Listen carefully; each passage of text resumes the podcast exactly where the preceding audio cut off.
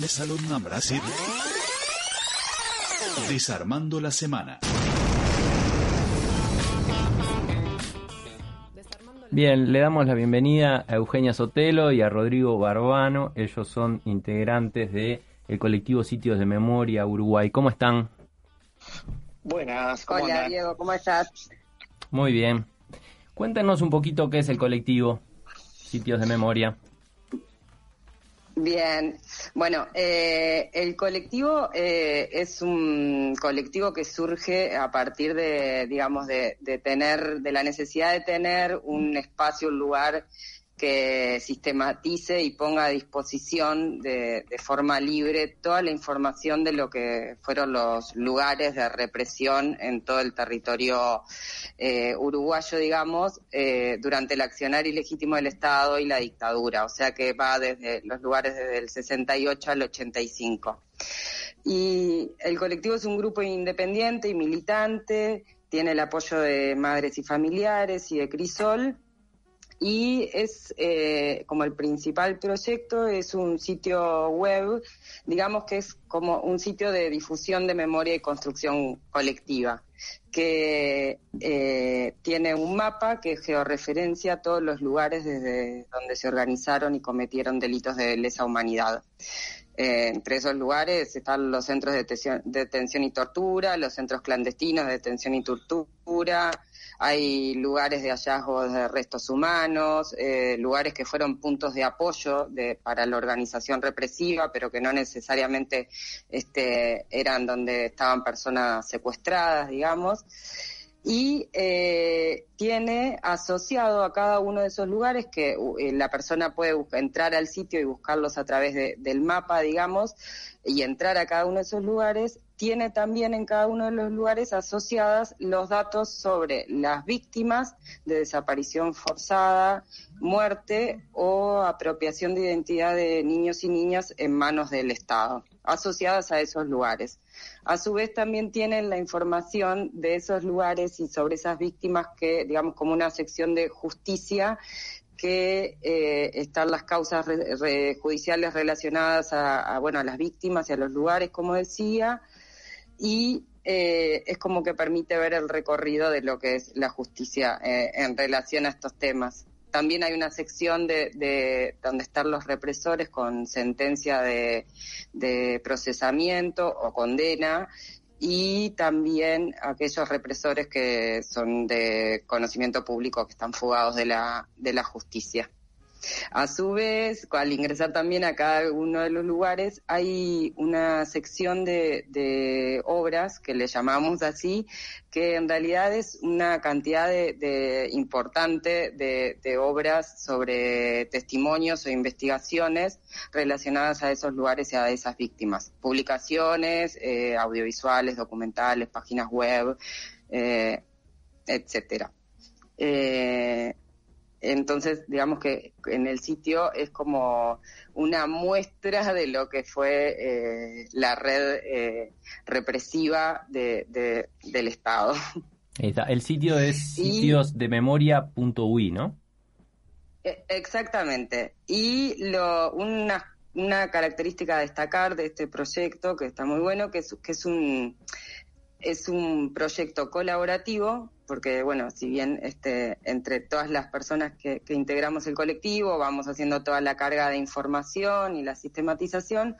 en realidad en cada lugar del sitio, si cuando entran las personas pueden ver que en todos los lados hay un, un, un cartelito que dice que si encuentra al,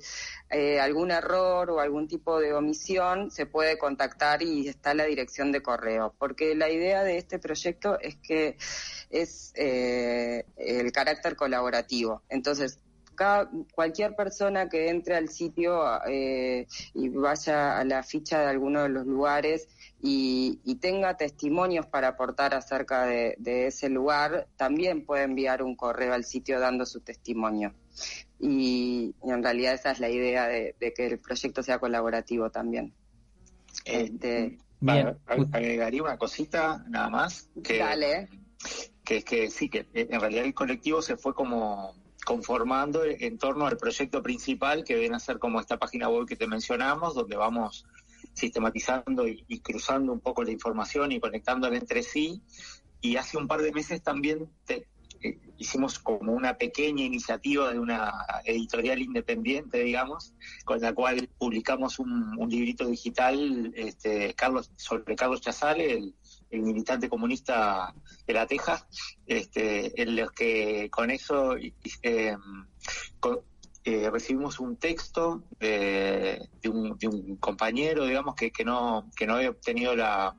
la oportunidad de, publicarlo, que es Miguel Millán, y entonces en el como dentro del paraguas de sitios de memoria también este, tuvimos la iniciativa de, editar este libro en formato digital este, y, disponibilizarlo eh, desde el sitio web que les mencionaba Eugenio. Buenísimo. ¿Cómo se vinculan ustedes a, la cuestión de la memoria, de los derechos humanos, de disponibilizar una memoria amplia sobre diferentes eh, situaciones? Eh, ¿Integran familiares, hijos o viene por otros lugares su motivación? Eh, a ver, capaz que Rodrigo puede contar el, inicio más de que está desde el inicio, un mes después. Eh, el tema iba de, la motivación. Mira, en realidad como que originalmente, así como en, los inicios, esto, este, este, proyecto de sistematización este, lo, comenzamos con, otra compañera, Mariana Rizzo, que es, militante de los derechos humanos, y, y, yo hice como un, aporte a nivel más bien técnico de la página web, este, y, en realidad yo me, me acerco al tema derechos humanos por por eh, a través de derechos de derechos culturales, ¿no? De acceso a la información, acceso al conocimiento, eh, Wikipedia, eh, digitalización, este, conocimiento libre y bueno, y entonces como con, con esa unión de, dos cosas a las que de, dos mundos, digamos, de la cultura libre y disponibilización de los contenidos y la, militancia más sobre el tema de derechos humanos, es que surge un poquito este proyecto, digamos, eh, bien así como en, los inicios. Después se, empezaron a sumar, por, por, suerte, otros compañeros que fueron aportando muchísimo, este, en, como en otras áreas, siempre vinculadas a esto, ¿no?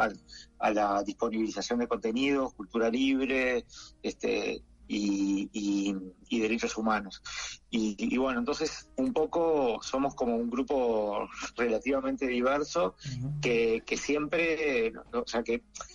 en realidad el, núcleo común es el tema de los derechos, ¿no? Y, ahí es, es que surge, bueno, primero esta página y ahora como un poquito la iniciativa de esta editorial independiente. Buenísimo. Si uno repasa la página, hay, por ejemplo, tiene un mapa de Montevideo donde está georreferenciada eh, las diferentes historias. Yo repasé una vinculada cerca donde vivo recién, que es el asesinato de las chicas de Abril, ahí en el brazo oriental. Y tiene una, un relato que cuenta sobre la historia y eh, plantea varios elementos, como que se nota esto que nos decían de disponibilizar información eh, y en este cruce entre entre derecho a la información y derechos humanos, ¿no? ¿Qué, qué, planes están teniendo ahora? ¿Qué cosas están queriendo eh, difundir, que la gente se entere de las cosas que vienen haciendo?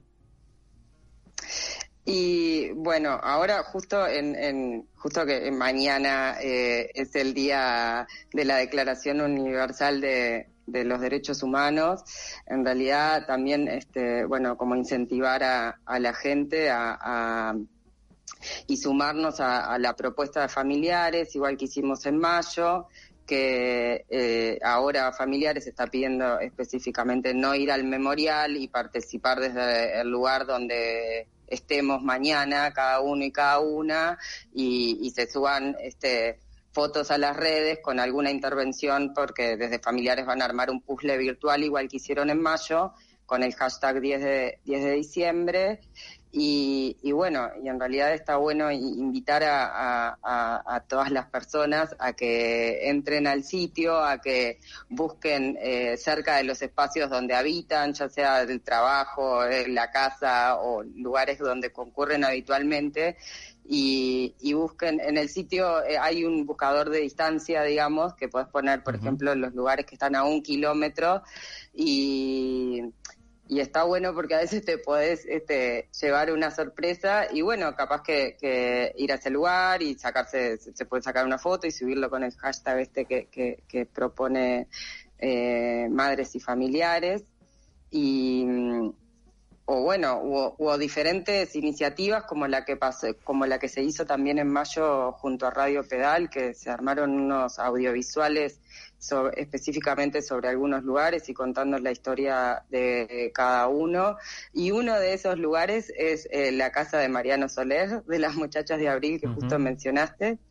Eh, y estuvo buenísimo. Después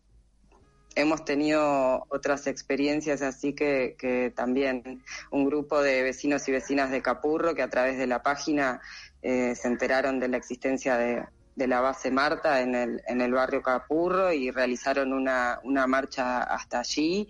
Y en realidad si vas a la base Marta, por cualquier transeúnte puede pensar que es este una casa común y corriente y se sorprende al saber que allí era un centro clandestino de,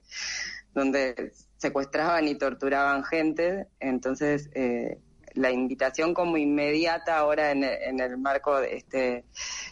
de este día es eso, es como invitar y, bueno, y ojalá que también, no sé, los centros educativos a nivel de, de, todo, de todo el país puedan utilizar este la página como un, un insumo para, para, para la memoria y para tratar estos temas que en realidad no son del pasado, sino que son del presente. Pero planes a futuro, capaz que Rodrigo también, no sé si tiene algo más para, para contar. Sí, em, en, realidad, además de como de apoyar eh, em, siempre las iniciativas de FAMI, también hay algunas em, algunas otras actividades así relacionadas que están como en el, en el entorno a, esta, a, este, a este aniversario, digamos, de la declaración, que es, por ejemplo, el, el tema de la mesa redonda que hay en Mercedes el, el viernes 11, que conduce Mateo Mañone y está Elena Zaffaroni, María Julia de Izaguirre y la Comisión de Memoria, Justicia y contra la Impunidad de Soriano. Eso es como son actividades medias, paralelas que están siempre dentro del apoyo que se hace a la, a la iniciativa de FAMI. Y después también eh, recuerdo que en Tacuarembó hay una, una muestra en la avenida París y Salavi Generar eh, Liber Sereni, que invita al colectivo de memoria, verdad y justicia de Tacuarembó, es de 18 a 21 horas, que tal, la pueden buscar por ahí y lo, y lo encuentran. Y bueno, y estas son solo algunos ejemplos de las actividades que, organizan los distintos colectivos siempre, eh, bueno, con el apoyo de FAMI o en, el marco de estas de este aniversario. Y después a nivel del, del sitio web, este, es una cosa que es bastante, bastante reciente, y es que empezamos a incorporar prensa de época para referenciar los distintos contenidos que hay. Como les comentaba Eugenia, eh, tenemos lugares eh, de la represión, digamos, centros clandestinos, de cárceles de presos políticos, etcétera. También tenemos después después de empezar a crear esas entidades, digamos, eh, que les mencionaba Eugenia, también creamos las fichas de las, incorporamos las fichas de las víctimas usando eh, información de la Secretaría para el pasado reciente y las asociamos a los lugares, ¿no? O sea, siempre que incorporamos eh, contenidos nuevos tratamos de vincularlos a los, a los, a los contenidos que ya teníamos cargados en el sitio. Así que fuimos cargando lugares, víctimas, obras eh, bibliográficas, por ejemplo, las causas, eh, las causas penales asociadas a los represores o a los, o a los espacios represivos. Y lo último que estamos incorporando en este momento es prensa asociada o a las víctimas o a los represores o a los lugares. Entonces, si ustedes ahora van a, alguno de los lugares, por ejemplo, el Centro de Instrucción de la Marina o van a la ficha de Ibero Gutiérrez, van a empezar a encontrar notas de, de la década del 60 y 70 asociadas a esos lugares. este, bueno, notas sacadas de marcha, de, la prensa periódica de esa época, de la revista Cuestión, de la revista Mate Amargo, de la revista Compañero que publicaba el PVP en la clandestinidad, etcétera, ¿no? Es como que este, en estos últimos dos o tres días eh, nos embarcamos en esta tarea gigante que es tratar de armar un, archivito de prensa, digamos, del terrorismo de Estado asociado siempre a los contenidos que tenemos cargados en el sitio, ¿no? Los lugares, las víctimas, las causas y los represores. Está buenísima, la verdad, porque eh, mientras que van conversando ustedes, yo también iba repasando acá la, la web, que yo no la conocía, y hay un montón de información, y sobre todo eh, me parece que tiene eh, un valor e-, enorme que la gente puede identificar los sitios cerca donde vive, cerca donde trabaja, como esta forma también de reapropiarnos. Seguramente muchos de estos sitios no están identificados y otros sí, en el sentido de que no, están, no tienen una identificación pública externa. Eh, y bueno, el laburo que, la verdad que están haciendo está, está buenísimo, les agradecemos mucho porque hay mucho trabajo acá atrás de esto. Eh, y bueno, es, nos parecía una, una excelente iniciativa para, acompañar este 10 de, em, de, diciembre, este Día Internacional de Derechos Humanos, cuando no se puede hacer mucha actividad presencial, bueno, hay un montón de información para, para acercarse, para acompañar la lucha de familiares. Así que le queremos agradecer mucho y a no ser que quieran eh, hacer una última invitación o algún último comentario, los despedimos. Eh, eso, lo último, ahora justo que dijiste eso de, los lugares y que no están, digamos que no tienen ninguna marca, eh, de los 142 lugares en todo el país que tenemos en el sitio, eh,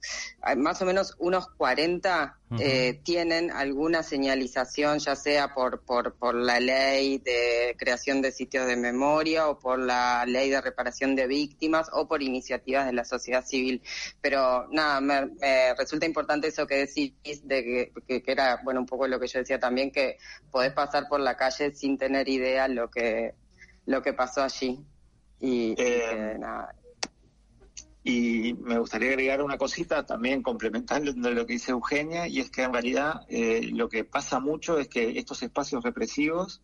eh, continuaron su función, digamos, de su función represiva, cárceles eh, que siguieron siendo cárceles, por ejemplo, el penal de libertad, por decirte algo, o, bueno, batallones donde, donde se torturó, se asesinó gente, se desaparecieron personas, que siguen siendo batallones. Este, digamos que hay una continuidad histórica desde antes de, desde antes de la dictadura, durante la dictadura y después de, espacios que, que reconvierten un poco sus funciones, pero siguen teniendo funciones represivas. Y eso también está, está muy bueno tenerlo en cuenta, digamos, la, la, la utilidad actual o la, la utilización actual por parte del Estado de esos mismos lugares donde se cometieron delitos de lesa humanidad. Buenísimo. ¿Por qué no largar una iniciativa de utilizando el sitio de memoria? ir este, este Día Internacional de Derechos Humanos con nuestros propios cartelitos, a dejar la seña ahí de aquellos lugares que no están identificados, porque bueno, esa es una forma también de, obviamente de no olvidar, pero fundamentalmente de dar una señal de que no estamos dispuestos a pasar de vuelta por esos caminos. Así que nada, Eugenia, Rodrigo, muchas gracias por acompañarnos. muchas gracias a, vos y a ustedes por, por el espacio. Hasta luego. Un abrazo. Un abrazo. Bien, y seguimos un poco en la temática de derechos humanos porque, como les comentábamos al principio, la semana que viene, el lunes más concretamente, el lunes a las once y media de la mañana en el Teatro El Galpón se presenta el informe anual de derechos humanos eh, de SERPAG, del Servicio de Paz y Justicia, que ya es como un clásico y es un material de referencia para todos quienes nos interesan estos temas, no solo ligados a, como contaban los compañeros de memoria, al periodo de la dictadura, la desaparición forzada, la prisión política y demás, que eso también eh, siempre está en el informe de derechos humanos, es decir, cómo las luchas contra la impunidad se van actualizando,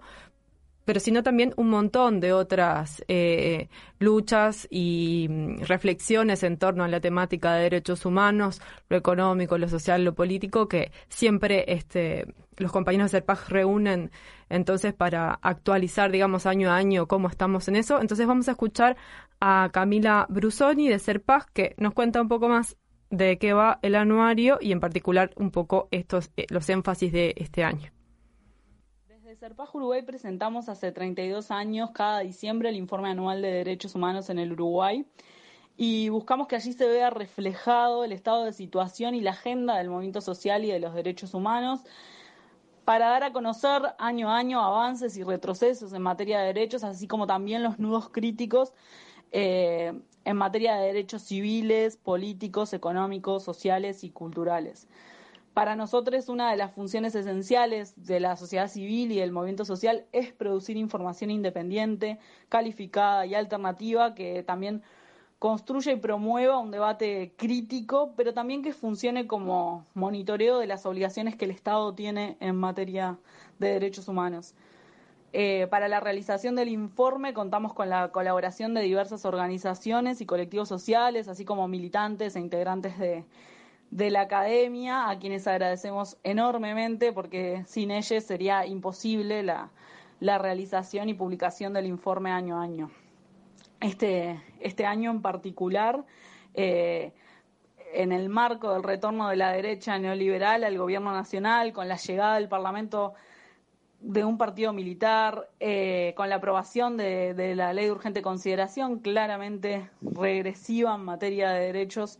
y también la, la, aprobación de la ley de presupuesto y los recortes, así como también en el contexto de pandemia, que resultó ser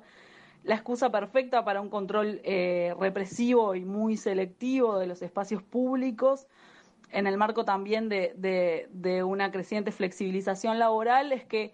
sale a la luz este informe que en lo que en el que todo ello se ve se ve también reflejado eh, en el que contamos como siempre con una variedad de temas muy amplio que tiene que ver con esta agenda de derechos en el debate público algunos de los temas son verdad, memoria, justicia, impunidad, seguridad democrática, sistema penal, violencia policial, feminismos, derechos de las personas trans, derechos de niños, niñas y adolescentes, salud, vivienda, derechos económicos, sociales, culturales, ambientales, entre otros. La presentación del informe se va a hacer este lunes 14 de diciembre a las 11.30 horas en el Teatro del Galpón y además será transmitida por eh, YouTube de Serpag, también por, por Twitter y por Facebook. Contaremos con, la participación en la mesa de presentación de Elena Zaffaroni, que es integrante de Madres y Familiares de Detenidos Desaparecidos, del rector de la Universidad de la República, Rodrigo Arín, y de Natalia Ubal, que es editora y periodista de la, de la diaria.